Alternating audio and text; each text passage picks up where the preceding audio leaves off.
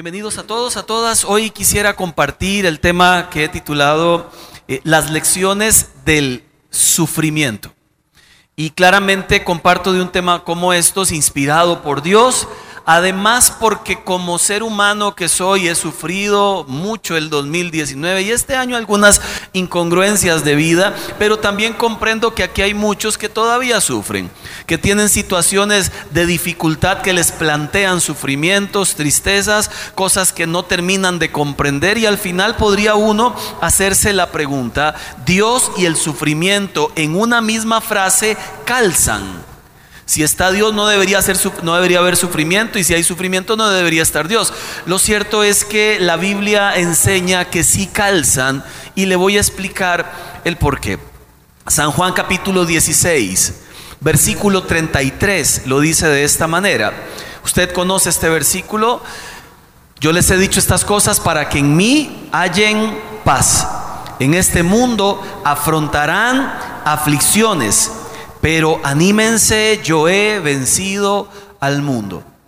Una de las promesas de Jesús de la Biblia es que sufriríamos. Yo sé que nos gustan más las otras promesas, ¿verdad? Las otras donde usted tendrá paz y te amo. Y hoy mucha gente anda con el rollo de que Dios ama, puedo hacer lo que quiera en tanto sea amor. Falso. Hay amor del bueno y hay amor del malo. Y el amor del bueno es muy diferente al del malo. Lo cierto es que la gente se aprovecha de las cosas lindas que enseña la Biblia para tergiversar y aplicarla a su conveniencia. Pero la Biblia enseña en cuanto al sufrimiento que sufriríamos. Pero también nos dice anímese, sé que va a sufrir, pero usted anímese. Y ahí parece que hay una incongruencia. Por un lado nos dice que vamos a sufrir y por otro lado no se desanime. Lo cierto es que cuando sufrimos solemos inmediatamente desanimarnos. Es como, como una, una, una unión inseparable. Quien se, eh, quien se desanima automáticamente es porque está en sufrimiento. Y, y la Biblia y Jesús nos animan a que podamos verle al sufrimiento y a la dificultad alguna lección. Porque si Dios lo permitió o algo nos pasó y de eso se aprovechó, es porque va a sacar una buena lección. No olvidemos que la vida sin sufrimiento es allá. Hay una canción que decía, se la canto. Decía, allá en el cielo, allá en el cielo, allá en el cielo, hija, no habrá más llanto, ni más tristeza, ni más dolor. Y cuando estemos los redimidos allá en el cielo. Mire, mire la chuleta, vea. Alabaremos al Señor. Ahora, ahora en reggaeton va otra vez. Allá, mire, esta canción está anclada en un versículo de la Biblia y que nos explica con toda claridad que en esta vida usted va a sufrir, pero en la otra ya no. Pero no hemos llegado a la otra. Entonces, como no hemos llegado a la otra, aquí tendremos que enfrentar el sufrimiento sacándole las lecciones que Él tiene, porque el sufrimiento enseña y las dificultades también. Dice Apocalipsis capítulo 1, capítulo 22, versículo 1. Esto es allá. Luego el ángel me mostró un río de agua de vida, claro como el cristal, que salía del trono de Dios, del Cordero, corría por el centro de la calle principal de la ciudad. A cada lado del río estaba el árbol de la vida, que produce doce cosechas al año, una por mes, y las hojas del árbol son para la salud de las naciones.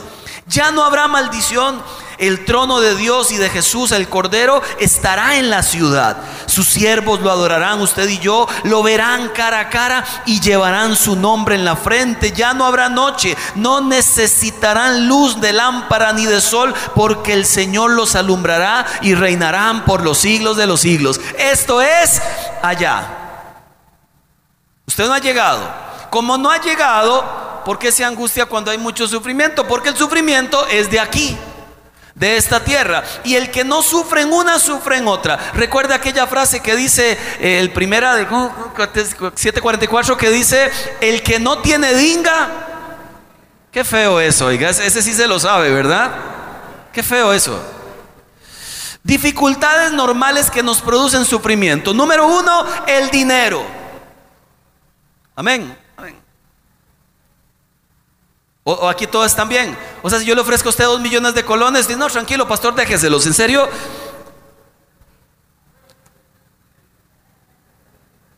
Dudas respecto al dinero de todas, ¿verdad? Deudas riesgosas, no honrar a Dios, no ahorrar en tiempos de bendición, despidos, empresa que va de pique, conseguir un trabajo, ve las noticias, crisis, el IVA. Al final el dinero termina siendo de, de las cosas que más cargan el corazón, el dinero. Número dos, las relaciones, relaciones rotas.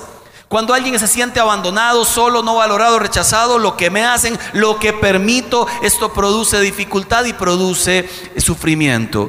La salud se sufre por enfermedades y claramente la mayoría son por desórdenes alimenticios, ¿verdad? Por mucho estrés, porque no hacemos deporte, pero se sufre por enfermedades. La número cuatro, por envidia. Se sufre porque lo queremos todo y además lo queremos ya y además se sufre porque queremos lo que otros tienen. O sea, si todo el mundo lo demás tiene, porque yo no puedo tenerlo, ¿verdad? Entonces, hay un sufrimiento que se gesta en el corazón producto de la envidia. Hay muchas causas por las cuales podríamos sufrir, desde las más graves hasta las más pequeñas, pero el ser humano sufre tiene situaciones complicadas y hay otro sufrimiento que yo le llamo la prueba que Dios permite para formarnos. Aclaro, Dios no hace el mal, se aprovecha del mal del otro que nos hacen y lo transforma en bendición. Yo quiero enseñarle cuatro lecciones hoy del sufrimiento. En realidad saqué como 25, pero escogí las primeras cuatro, porque si enseño las 25 salimos como a las 3 de la mañana, seguro yo solo. Pero vamos a hablar de cuatro lecciones del sufrimiento y quiero basarme en mi amigo José. Digo mi amigo José porque cualquiera que conozca la historia de José y que haya sufrido va a decir, Dios mío, yo que me quejo. Y este hombre sí que le fue como un quebrado. No solo en lo que vivió, sino en el tiempo en el que lo, que lo vivió. Porque fueron muchos años sufriendo. Voy con la primera lección basado en José se llama la lección de la soberanía de Dios. Así se llama la lección. La lección de la soberanía de Dios. Génesis 37, versículo 3 y versículo 4. Le pido que me acompañe allí, lo busque en su Biblia. Solo los que no trajeron Biblia miren hacia el frente y los demás, si lo puede buscar mejor. Génesis 37 ya sería el colmo que con la Biblia electrónica no lo encuentre, ¿verdad? Antes decíamos, es que no encuentro Jonás, ¿verdad? Pero uno, lo entendía, pero ya con la electrónica usted pone la J y la, la la J y la O, y ahí le aparece el Jonás, ¿verdad? La J. Esa no existe. Cálmese, Wally se está burlando, Wally, del pastor. Génesis capítulo 37, versos 3, 4. Israel amaba a José, Israel papá, más que a sus otros hijos porque lo había tenido en su vejez, por eso mandó que le confeccionaran una túnica muy elegante. Viendo sus hermanos que su padre amaba más a José que a ellos, comenzaron a odiarlo y ni siquiera lo saludaban. Cierto día José tuvo un sueño y cuando se lo contó a ellos, estos le tuvieron más odio todavía. Mire qué incongruencia, ¿por qué los hermanos tienen que odiarlo si es una cosa maravillosa de hombre? ¿Por qué tienen que odiarlo? Es el hermano. Porque es que a veces los esposos se pelean y casi que se odian. Porque es que a veces hay situaciones en la familia tan extrañas. Porque es que el jefe siento que me odia. Porque estas cosas ocurren. Porque ocurren. A este hombre le caía mal. No sé si le ha pasado y sea honesto. A usted alguien que le ha caído mal sin siquiera conocerlo. Solo a mí. Llega uno a un lugar y uno dice, uy, que, con esa cara, oiga, sí, pero, es inmediatamente, lo saludo, mucho gusto, mucho gusto. Y uno por dentro dice, ¿cuál gusto? No ve qué cara. Mire, pero hay una reacción con algún tipo de persona y uno a veces la tienen con uno. Hay gente que, que es curioso, pero pasa. ¿Por qué pasa? No sabemos. Además, José tiene un papá adulto mayor. Lo tuvo en la vejez, como yo con Tiago. Que ya cuando uno lo va a dejar al colegio, ay, vino con el abuelito. No, soy el papá. Así seguro le pasaba a José. Y tener un papá adulto mayor significa poco juego. Pregúntale a Tiago. Yo a veces le digo ahí en el Señor, mi amor, juguemos, juguemos a que estábamos acostados. Le digo, juguemos, juguemos a que estábamos descansando. Papi, mejor corramos, no, corra y yo lo veo. Mire, ya cuando uno supera alguna edad y el hijo todavía está muy chiquitillo, ellos sufren porque quisieran un papá un toque más activo. Además, odiado por los hermanos. Súmele. Génesis 37, 23 al 27, un poquito más adelante. Cuando José llegó a donde estaban sus hermanos, le arrancaron el regalito, la túnica elegante, lo agarraron, lo echaron en una cisterna seca, vacía, luego se sentaron a comer, qué tranquilidad por Dios.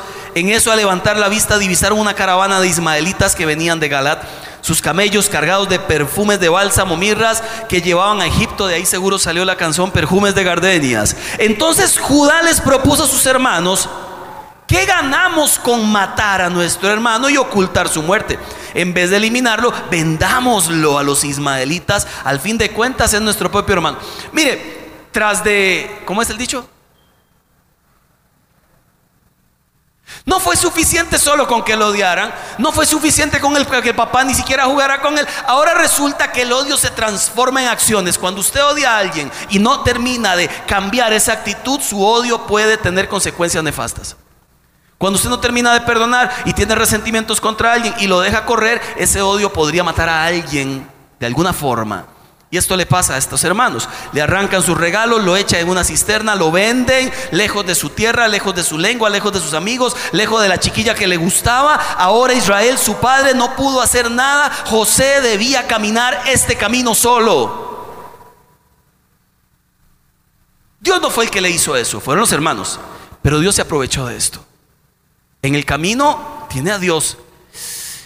Y, le digo algo que es lo más lindo de la soberanía Dios no se apresura a explicar lo que Él está permitiendo, ni tiene la obligación de explicar por qué le está ocurriendo lo que le está ocurriendo. Dios es el Padre, José es el Hijo. El Padre siempre sabe lo que hace, sabe que lo sacará de todo esto en algún momento porque el futuro le pertenece a Dios y lo misterioso le pertenece a Dios y el secreto le pertenece a Dios, pero siempre saca lecciones de cualquier sufrimiento que tengamos nosotros. Alguna vez le conté, pero esta historia generalmente la cuento todo el tiempo porque tiene mucho sentido. cuando yo empecé a trabajar en la otra iglesia, yo empecé como pastor de jóvenes.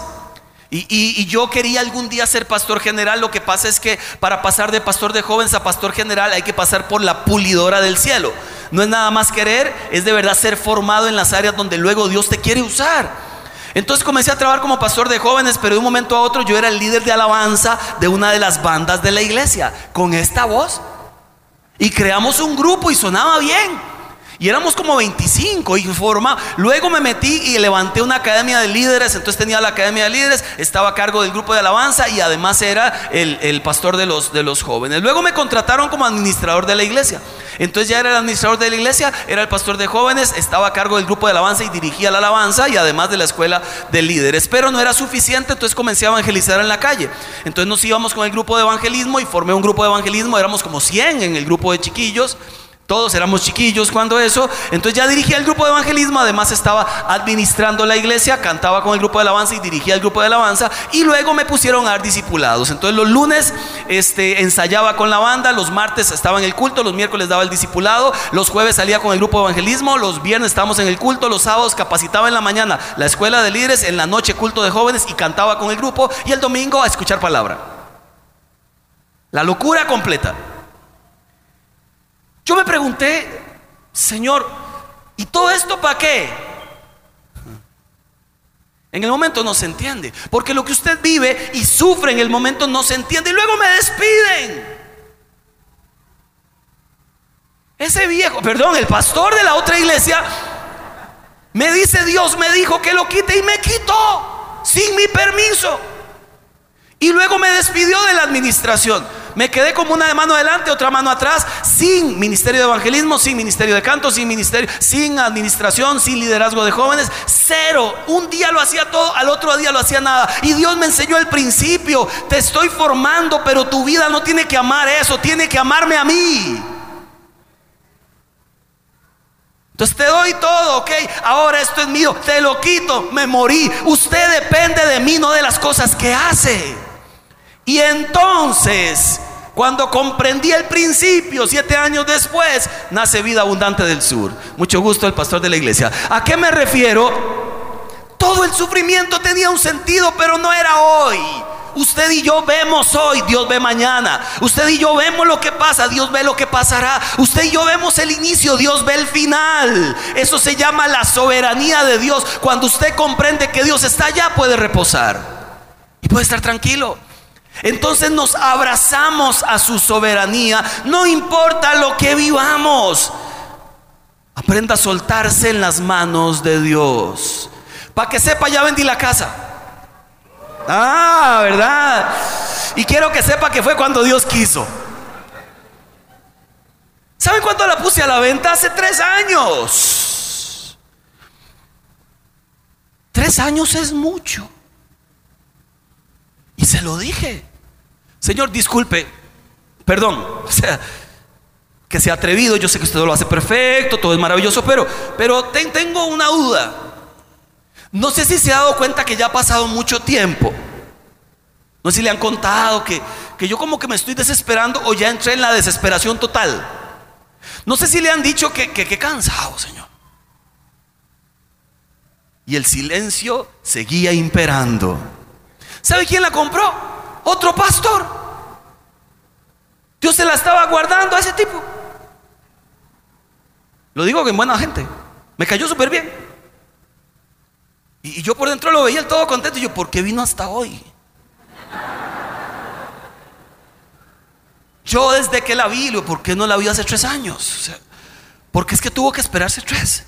¿Por qué tres?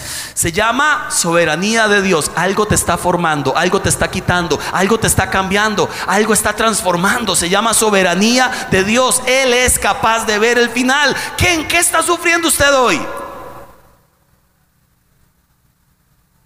No lo entiende, ¿verdad? Le hace preguntas y no hay respuestas también. Le pasa igual que yo. Abrácese a la soberanía de Dios y dígale, Señor, suelto mi sufrimiento en tus manos porque sé, porque sé que de esta, Señor, tú me sacarás en algún momento y te glorificarás. No en mi tiempo, no como yo pienso, no cuando yo digo, es cuando tú digas, porque cuando tú dices las cosas ocurren. Lección de la soberanía de Dios, dificultades, sufrimientos, lección de la soberanía de Dios, abrácese a Él. Él sabe el final de la historia.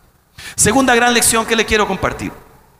Es la lección de la fe probada. Ojo, porque cada vez que estamos en dificultad o en sufrimiento, la pregunta es, Señor, ¿te fuiste? Mira, así te lo hacemos hasta versión campo, ¿verdad? Ay, Cholito, ¿te fuiste, Señor, de acá?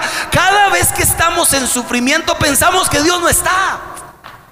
Eso es tan ilógico como que cada vez que un hijo mío se siente enfermo, inmediatamente yo me desaparezca. Hoy que Willow más enfermosísimo, mejor salgo de aquí y lo dejo solo. Cuando un hijo está enfermo, uno está con él.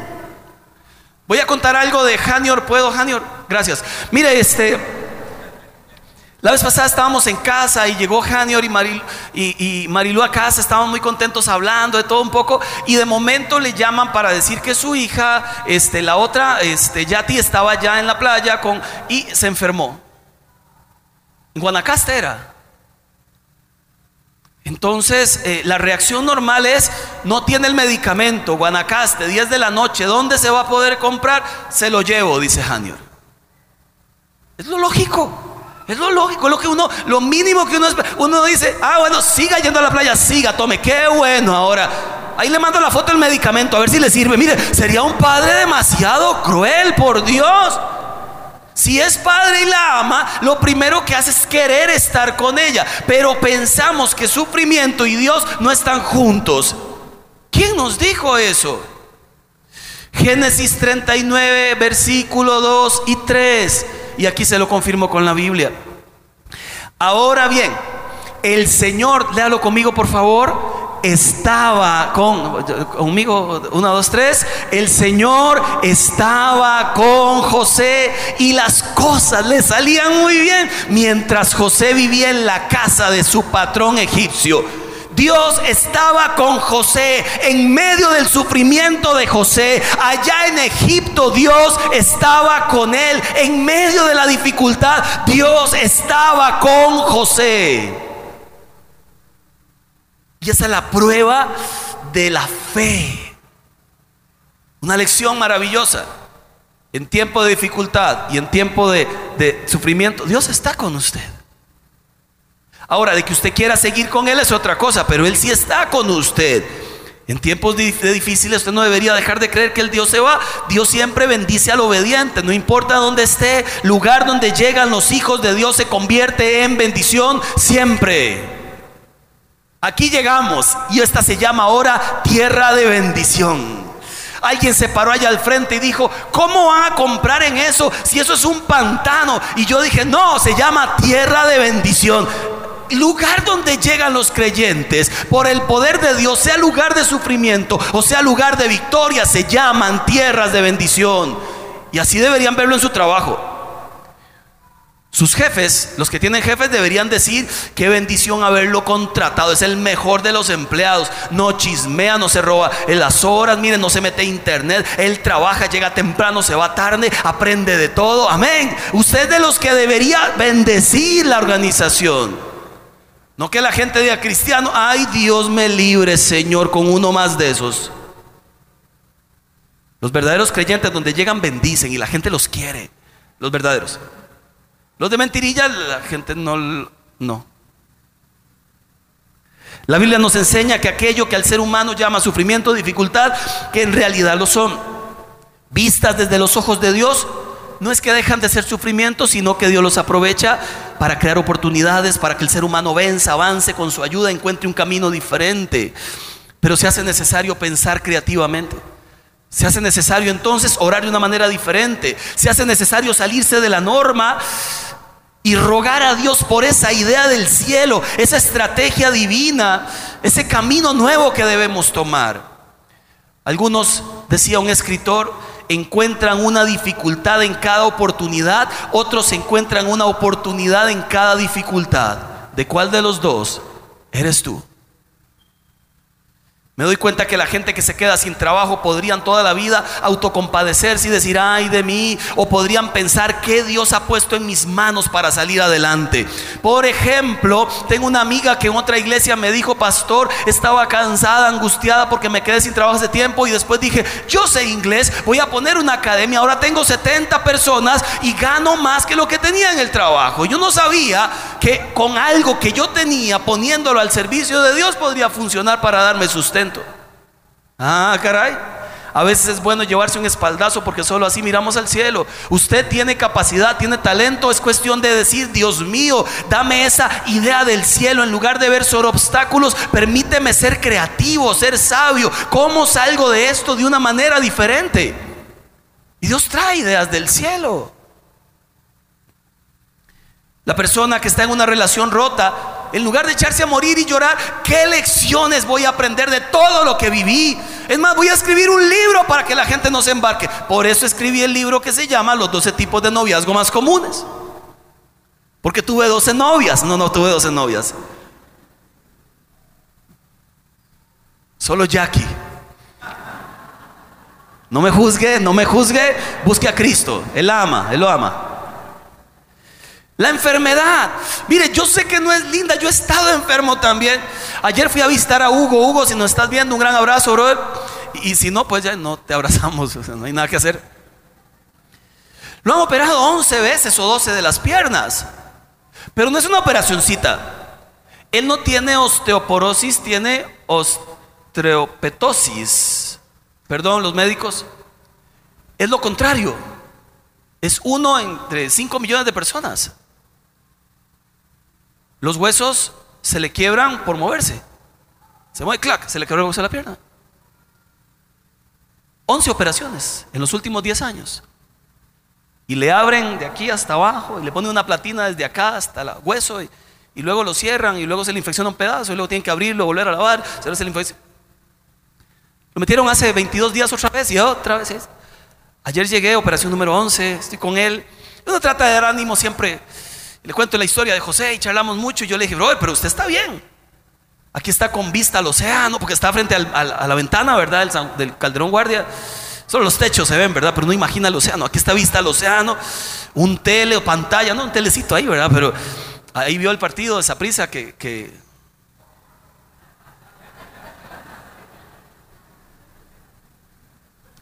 Y después de animarle y todo, ¿y cómo te sentís?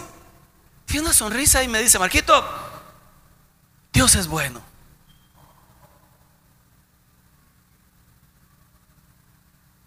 Vamos para adelante. Cada vez que me cancelan una operación me siento mal porque digo, ay, me la acaban de cancelar. Cuatro veces la cancelaron. Pero entiendo que hay otras emergencias. Está bien, Señor, debe ser por alguien más. Ya sigo yo. Ya me operaron. Vea, ya estoy bien. Seguro salgo el lunes o martes, pero todo bien en Dios confiando. 11 operaciones. Todo bien, en Dios confiando. Porque Dios está conmigo. La prueba de la fe. En medio del sufrimiento. Yo le decía, brother, escriba un libro de verdad. Y explíquenos a todos cómo se fortalece uno en medio del sufrimiento.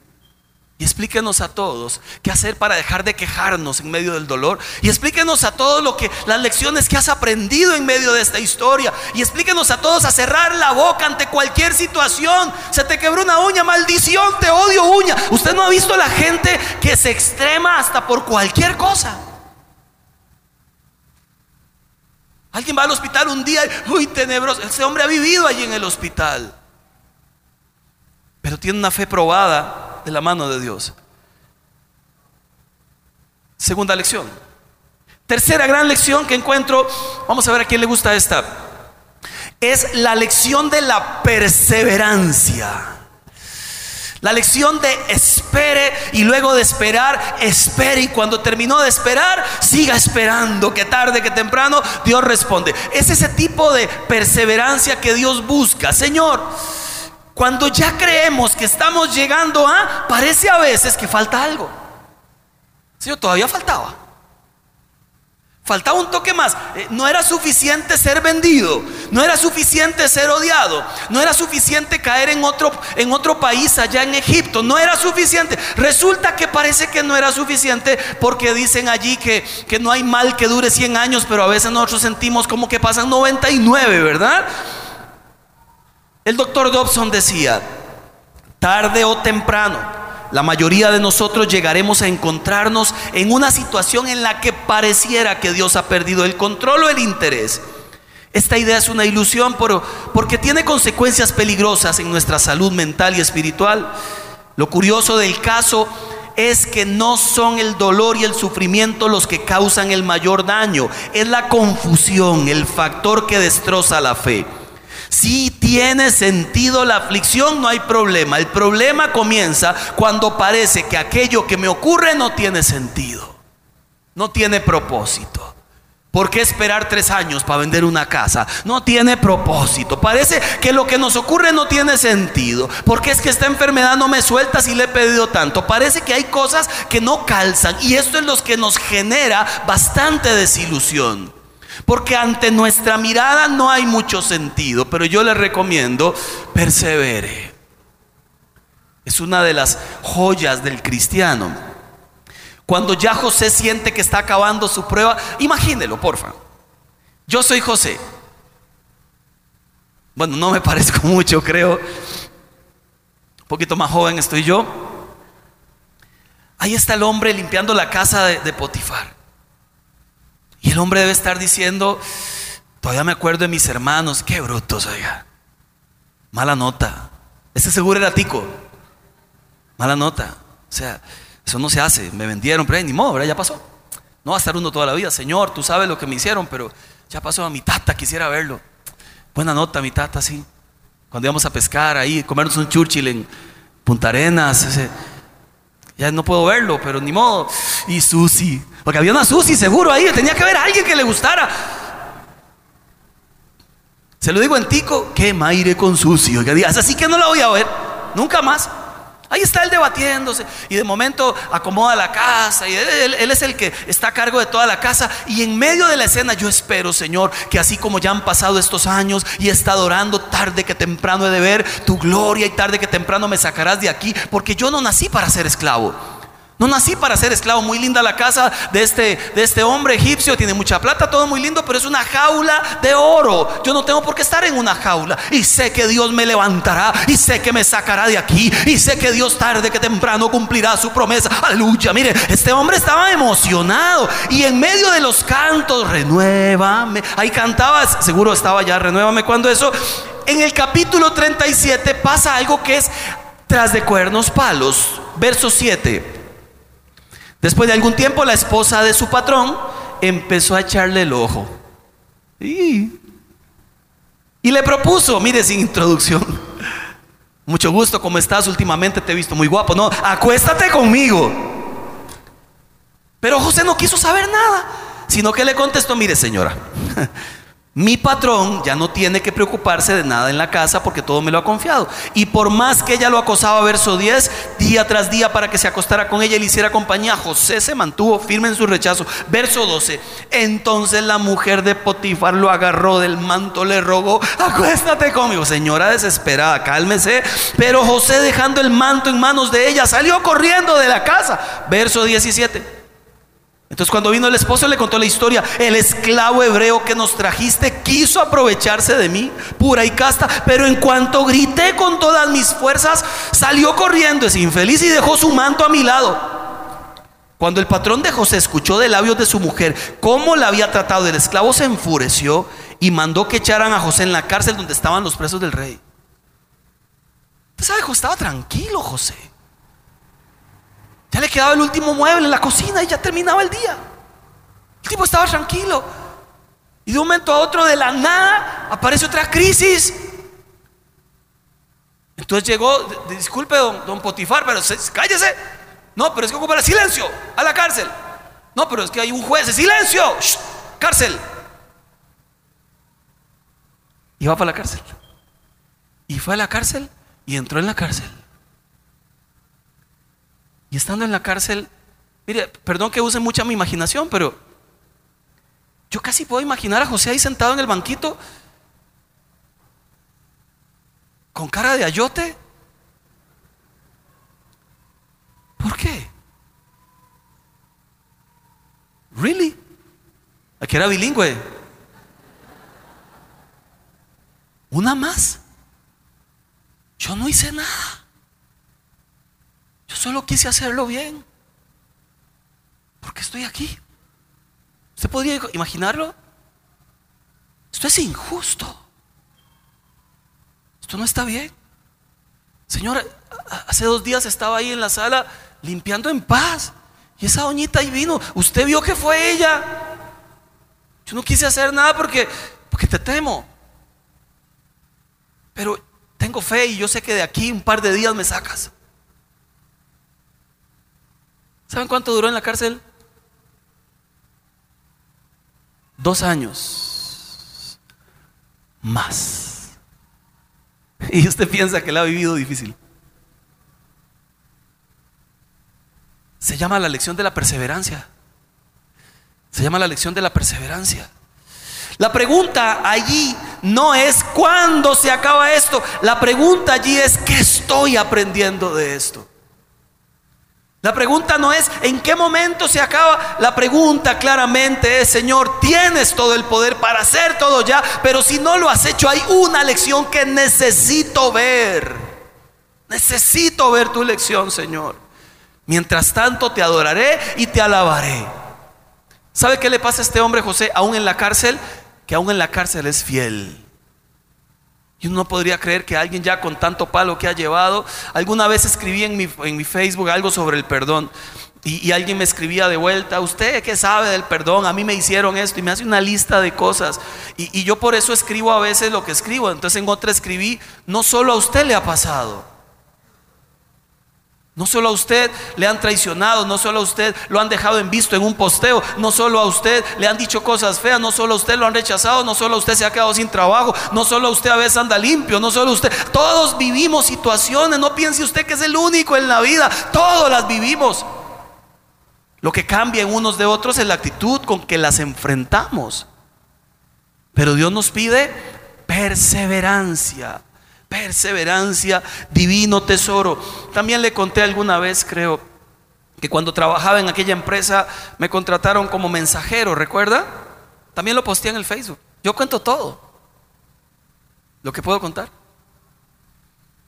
Después de un año de perseverar, un año de espera, un año de suplicar, no hay otro trabajo diferente de este, me peleé con el jefe a gritos, porque él me mandó a traerle un sobre y yo tenía que ir a entregar unos cheques. Y yo le dije, primero entrego los cheques y luego traigo su sobre. Y él me dijo, es que el jefe soy yo, yo soy el que le digo cuál es el orden de las cosas. Primero es el sobre y después los cheques. Y uno que es muy, muy joven, malcriado, prepotente, Entonces le dije, ya llévelos usted si le urge tanto. Entonces él se levantó y golpeó la mesa. ¡Cama usted! Entonces yo me puse muy galleta. ¡A mí nadie me grita! Miren, miren qué linda la escena. Muy romántica, muy, muy. casi que puedo ver un ángel tocando un arpa. Mire. Así sonaba el ángel mientras sonaba el arpa. Y le tiro la puerta, renuncio, porque, porque esa, esa es la, palabra célebre de, la persona inmadura. Ante la dificultad, renuncio. Matrimonio en problema, renuncio. Trabajo, eh, renuncio. Es, la, la, inmadurez de la persona que no ha entendido que la vida no se trata de renunciar. Entonces fui a hablar con el otro jefe porque eran dos. Y me dijo, escuché una gritería por ahí. Sí, ese viejo me gritó y yo, aquí nadie, matón, matón. Y él me dijo, ¿por qué usted no está trabajando en una oficina acá? Y yo, porque no me han dado trabajo, le dije. Ya llevo casi tres años en la universidad estudiando administración y casi que podía hacer cualquier puesto que hay aquí en, esta empresa, pero no me quieren dar otra posibilidad. Y me dijo, en el segundo piso hay un trabajo en contabilidad, ¿te sirve? Vaya, me dice, allá Jesús lo está esperando. Es que el jefe de esa unidad se llamaba Jesús. Y estaba en alto. Mire qué espiritual. Mire, yo me fui a ese lugar eh, y cuando iba subiendo las gradas, mire, en serio, en serio, usted vio la película En Busca de la Felicidad de Will Smith. ¿Usted sabe la cara que él hace cuando le dan el trabajo? Algo así. Igualítica en realidad me salió. Los ojos, las lágrimas. Usted es don Jesús, le dije, mire, pero en serio. Y él me dijo, pase, pase, Marco, el trabajo es suyo. Un año de esperar, pero no fue en vano. La perseverancia recompensa. Ahora, mire qué curioso, ¿de dónde salió el puesto? De un pleito con el jefe. Vaya y se pelea con el jefe para... Esa no es la lección. La lección es que aún en medio de las mayores dificultades Dios es capaz de glorificarse. Esa sí es la lección. No se pelee con ningún jefe. Menos si usted trabaja conmigo. Número cuatro. Repasemos. La primera lección, ¿cuál, es, cuál era? ¿Ya la olvidaron? La segunda. Lección de la fe probada. La tercera. Perseverancia. Y número cuatro, en medio de las dificultades, en medio del sufrimiento, la lección de la excelencia. En capítulo, se los leo porque son muchos, en capítulo 37, verso 2, José fue excelente sirviendo, apacentaba las ovejas de su padre. En capítulo 37 también, verso 2, José fue excelente en su integridad, informaba de la mala fama de sus hermanos. José, José, Génesis capítulo 37, verso 5, José fue excelente visionando, soñaba siempre los sueños que Dios le había dado y los creía con todo el corazón.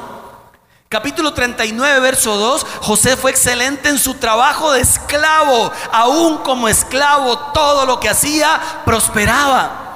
Génesis 39, verso 20 y 21, José fue excelente aún en la cárcel y en la misma cárcel el carcelero lo puso al frente de todo porque el hombre se ganó ese derecho por su integridad. Y José fue excelente como gobernador, segundo al mando en todo Egipto. Sabio como ninguno, la voz de Dios estaba en él y un hombre del cielo dirigiendo un pueblo pagano. Fue excelente cuando sufría y fue excelente cuando reía. Su compromiso de excelencia hacia Dios nunca se vio comprometido en ninguna circunstancia.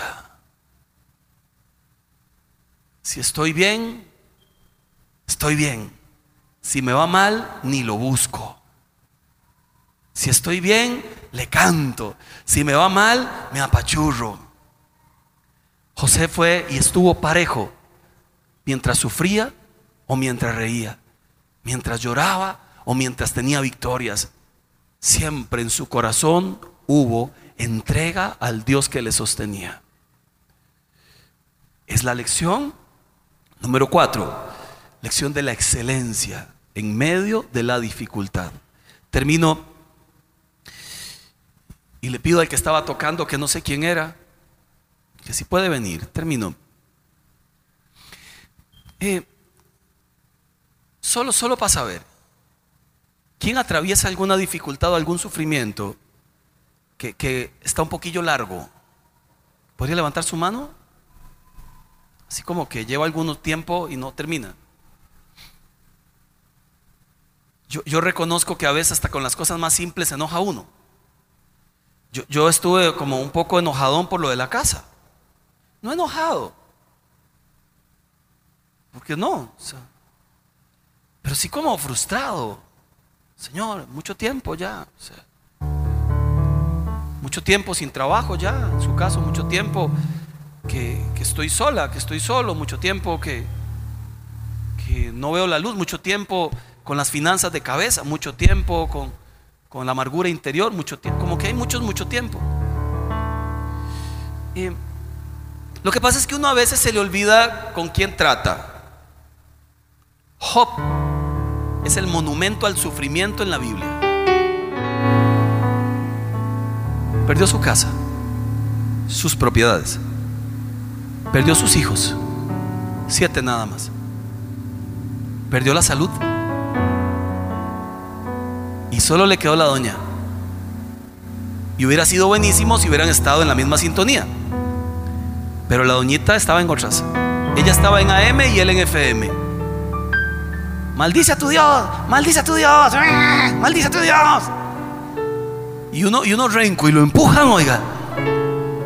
Lo que uno anhela en momentos de sufrimiento es, es que alguien te dé un abrazo, ore por vos y no, no que alguien te diga, ¿verdad? Este, algo hiciste, algo hiciste, entonces ¿para qué sigue a Dios? Si no, eh, si siguiéndolo vea cómo le paga. Mire, lo último que uno espera es la voz del diablo, pero es la que llega. Yo creo que Job se envalentonó. Ya después de ver que pasó mucho tiempo y pasó mucho tiempo y no pasaba lo que él anhelaba, él se envalentona. Y allá en Job capítulo 23, verso 2 al 9, búsquelo. Por favor, vieran que es muy curioso porque creo que nos podríamos identificar con él. Cuando ya el sufrimiento, las dificultades llegan a niveles un poco más largos, ya uno se anima un poco más con Dios. Ahora me va a escuchar, ah, cosito, ¿verdad? Injusticia. Pero así somos. Y está bien. Job 23, verso 2 al 9. Hoy también hablaré con amargura, para que sepa, ya había hablado también. Porque es más grave mi llaga que mi gemido. ¿Quién me diera el saber dónde hallar a Dios? Como si se hubiera ido. Yo iría hasta su silla. Expondría mi causa delante de él. Llenaría mi boca de argumentos. Yo sabría lo que él me respondiese y entendería lo que me dijera. ¿Contendería conmigo con grandeza de fuerza? No, Él me atendería. Allí yo que soy justo razonaría con Él. Y ahí sí escaparía para siempre de mi juez. ¿Sabe qué está diciendo? Como Dios no me escuche, parece que se fue, entonces se queja ante los demás. ¿Quién me puede decir dónde es que está para ir a buscarlo? Mire, yo, yo, yo que lo encuentro y le digo de todo como que, me, como que se fue y me abandonó. Como que no le importa mi sufrimiento. No se da cuenta que lloro, no se da cuenta que me angustia la vida, no se da cuenta que la dificultad está más grande que mi propia capacidad de sostenerla. No, yo, yo, yo se lo diría, póngamelo al frente para que vea. Ahí siguió hablando un poco más. Si usted lee todos los demás capítulos, va a ver que fue más valiente todavía. Hasta que Dios le respondió. Y quiero leerle un capítulo nada más. Le respondió en el 38, le respondió en el 39, le respondió en el 40, el 41, el 42. Pero ahí me acordé de, cuando yo llego, yo soy muy respetuoso cuando oro, pero a veces me envalentono. Señor, pero tú dijiste, Padre, ¿Por qué? Los famosos por qué de los seres humanos. Capítulo 38, del 1 en adelante. El Señor le respondió a Job desde la tempestad y le dijo, ¿quién es este que oscurece mi consejo con palabras carentes de sentido. Prepárate a hacerme frente, yo voy a interrogarte y tú me responderás. ¿Dónde estabas cuando puse las bases de la tierra? Dímelo si sabes tanto. Seguramente sabes quién estableció sus dimensiones y quién tendió con ella la cinta de medir. ¿Sobre qué están puestos sus cimientos? ¿O quién puso su piedra angular mientras cantaban a coro las estrellas matutinas y todos los ángeles gritaban de alegría? ¿Quién encerró el mar tras sus compuertas cuando éste brotó del vientre de la tierra? ¿O cuando lo arropé con las nubes y lo envolví en densas tinieblas? ¿O cuando establecí sus límites y en sus compuertas coloqué cerrojos? O cuando le dije solo hasta aquí puedes llegar, de aquí no pasarán tus orgullosas olas. ¿Alguna vez en tu vida le has dado órdenes a la mañana o le has hecho saber a la aurora su lugar para que tomen la tierra por sus extremos y sacudan de ella a los malvados? Verso 16, has viajado hasta las fuentes del océano o recorrido los rincones del abismo. Te han mostrado los umbrales de la muerte, has visto las puertas de la región tenebrosa. ¿Tienes idea de cuán ancha es la tierra? Si de veras sabes tanto, dalo a conocer. ¿Qué camino lleva la morada de la luz? ¿En qué lugar se encuentran las tinieblas? ¿Puedes acaso llevarlas a sus linderos? ¿Conoces el camino de sus moradas? Con toda seguridad lo sabes, pues para entonces ya habrías nacido. Son tantos los años que has vivido.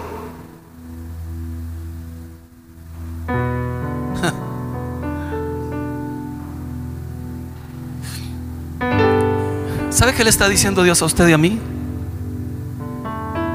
Sí sé lo que pasa con tu vida. Y sí sé cómo terminará también.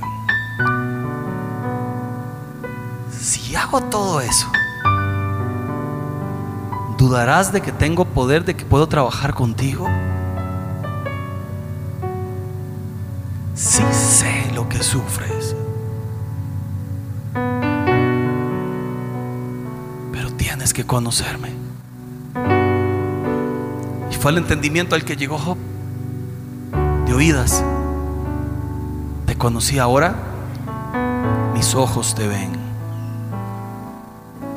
Si el sufrimiento sirve para acercarnos a Dios y conocerlo como Rey, Señor, valdría la pena entonces comprender que esta vida no es la meta, es solo el camino de preparación para llegar a la meta. Que esta vida no es el fin, es solo el medio para llegar al fin. Y en este camino nos va a doler. Y en este camino vamos a decir ayayay. Y en este camino no vamos a entender muchas cosas, pero mientras Él las entienda estamos bien. ¿No le parece? Mientras Él las tenga en sus manos, estamos bien. Estamos confiados, seguros. Porque hay lecciones que Dios quiere darnos hoy. Póngase de pie, por favor.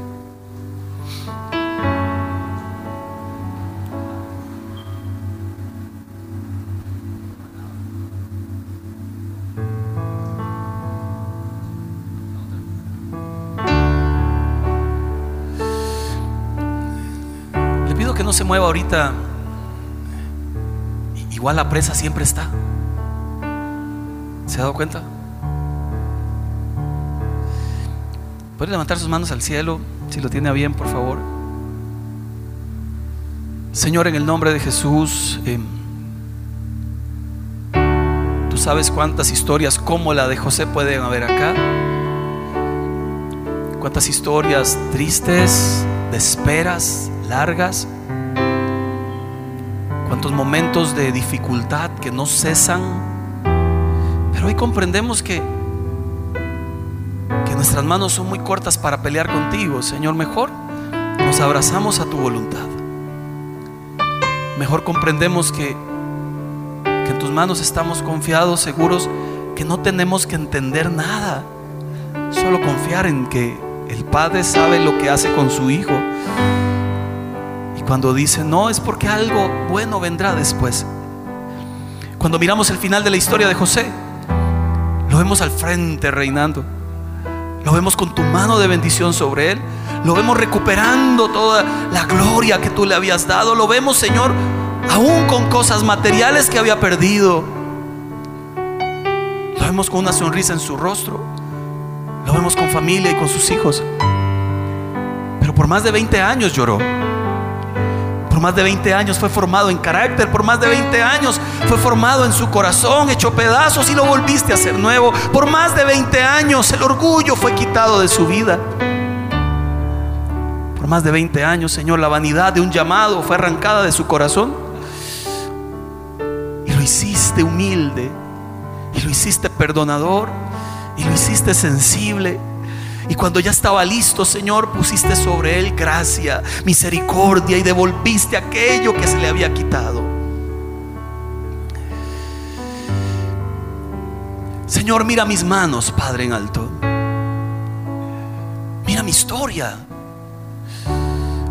Eso por lo que he orado, eso por lo que he esperado y eso que agobia mi corazón cada día. Yo quisiera orar por usted que está atravesando ese momento, ese umbral, ese momento del banquito en la cárcel emocional. Yo quisiera orar por usted que, que entró a tierra distante, a tierra lejana, sin saber qué está haciendo allí y que no termina de ver la luz. Quisiera orar por usted que ha pasado dificultades, como poca gente, y que al final sigue diciendo, mi Dios eres tú, Señor. ¿Puedes venir aquí al frente un segundo y oramos juntos? ¿Puedes venir rápidamente aquí al frente y oramos juntos? ¿Qué se me hizo Julio, mi hermano?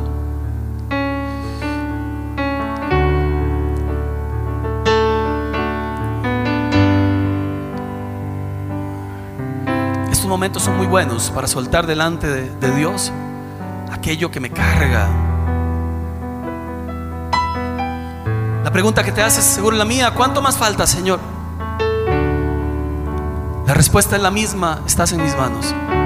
¿Cuánto más falta, Señor? Estás en mis manos.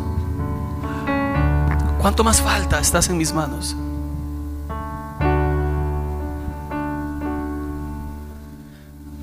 Dios no rechaza oración. Oración es alimento.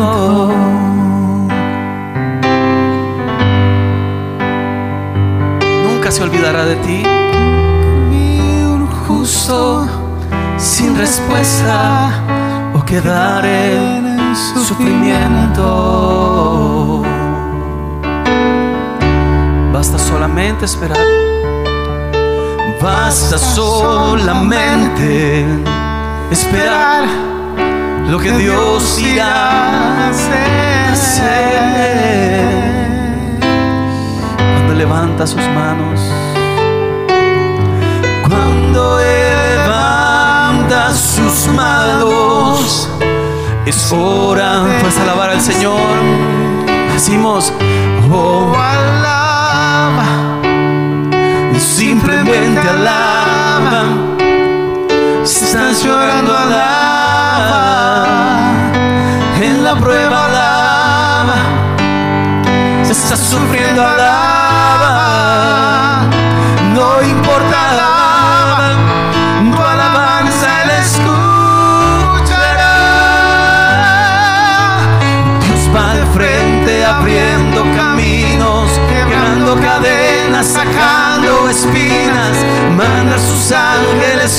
A luchar.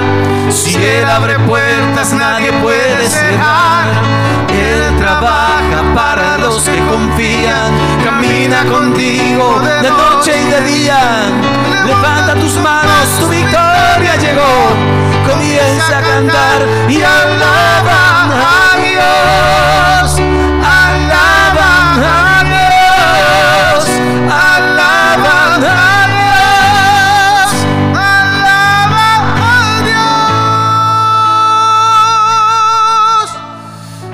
con sus manos en alto, dile a Dios conmigo si lo tienes a bien, Padre.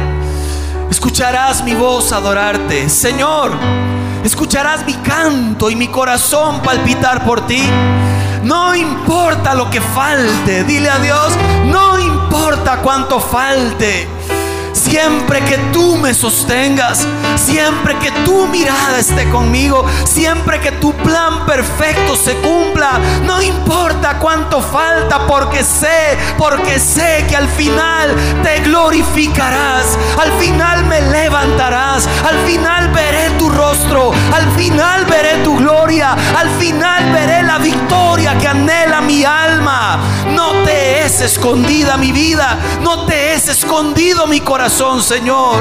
Aún en el dolor, aún en la aflicción, estás conmigo, aún en medio de lo que comprendo y de lo que no comprendo. Estás conmigo, Señor.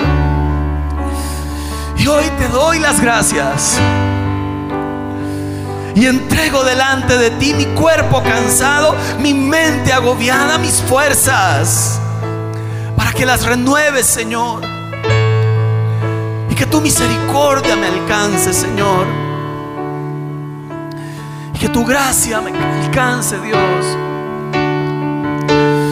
La gente necesita entender lo que Dios está hablando.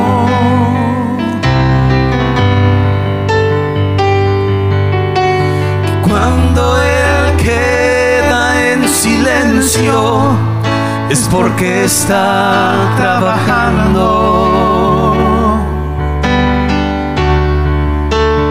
Basta, basta solamente esperar lo que Dios irá a hacer.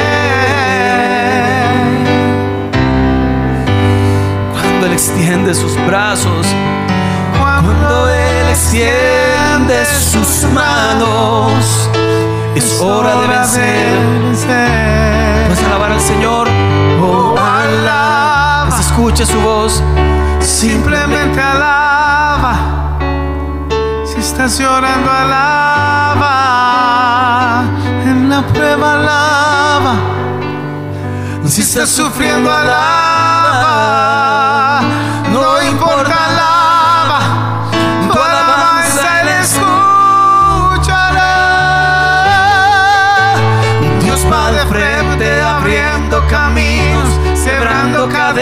sacando espinas. Manda a sus ángeles contigo a luchar. Si Él abre puertas, nadie puede cerrar. Él trabaja para los que confían. Camina contigo de noche y de día. Levanta tus manos. Tu victoria llegó y comienza a cantar y alaba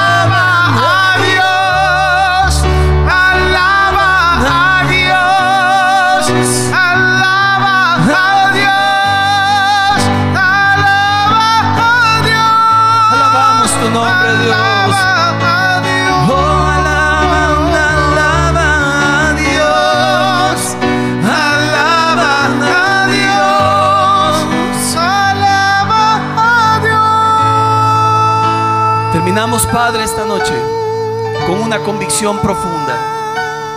Tú estás con nosotros, Señor.